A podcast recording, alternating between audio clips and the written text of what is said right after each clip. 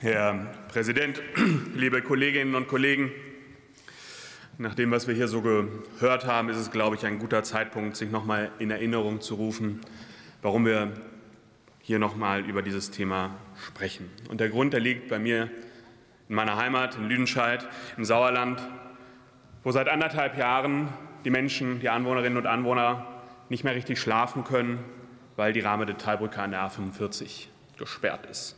Und inzwischen wandern dort massenhaft Fachkräfte ab und sorgen dafür, dass wir inzwischen von einem prognostizierten volkswirtschaftlichen Schaden von zwei Milliarden Euro ausgehen müssen.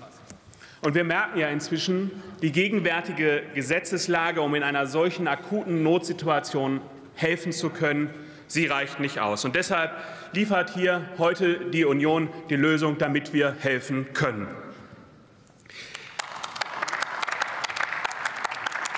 Und wir haben ja zur Lösung mehrfach gefragt, können wir denn nicht die Instrumente des von Ihnen entwickelten LNG-Beschleunigungsgesetzes nutzen? Sie haben uns keine Antwort gegeben. Sie haben gesagt, wir prüfen das. Und dann sind wir irgendwann selbst hergegangen und haben gesagt, wir machen das für Sie.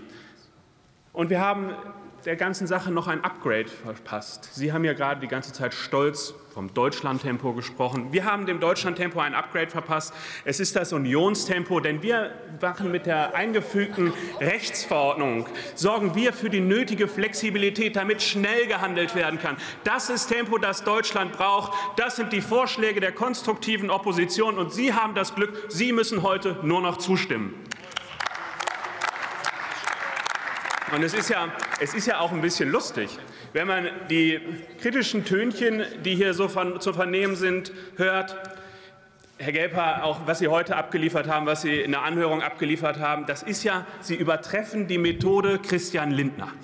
Sie kritisieren nicht nur einen Minister aus Ihrer eigenen, aus ihrer eigenen Koalition, Sie haben uns ja Umweltsauereien vorgeworfen. Das sind ja die Instrumente des von Ihnen entwickelten Ministers. Also muss Robert Habeck Umweltsauereien vernehmen. Mein Gott, was ist das für ein Klima in der Koalition? Aber es steht am Ende sinnbildlich für Ihre Zusammenarbeit in dieser Koalition und den Frust für den Menschen in diesem Land. Und deshalb muss man eines sehen. Sie werden heute wieder ablehnen, dieses Gesetz. Und das ist es, was dem üblichen Muster Ihrer Arbeit entspricht. Sie lehnen die klugen Vorschläge der Union ab, haben keine eigenen Vorschläge hier, die Sie ins Parlament einbringen können. Und am Ende sorgt das für Frust in diesem Land, weil Ihr Streit dieses Land lähmt und blockiert.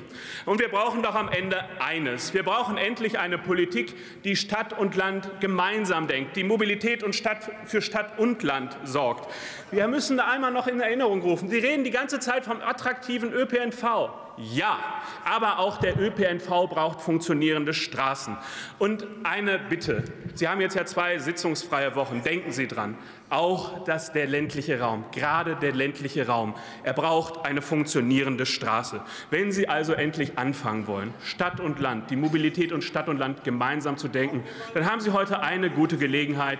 Stimmen Sie diesem Gesetz zu, helfen Sie den Menschen da draußen und sorgen Sie endlich dafür, dass Sie in der Verkehrspolitik liefern. Herzlichen Dank.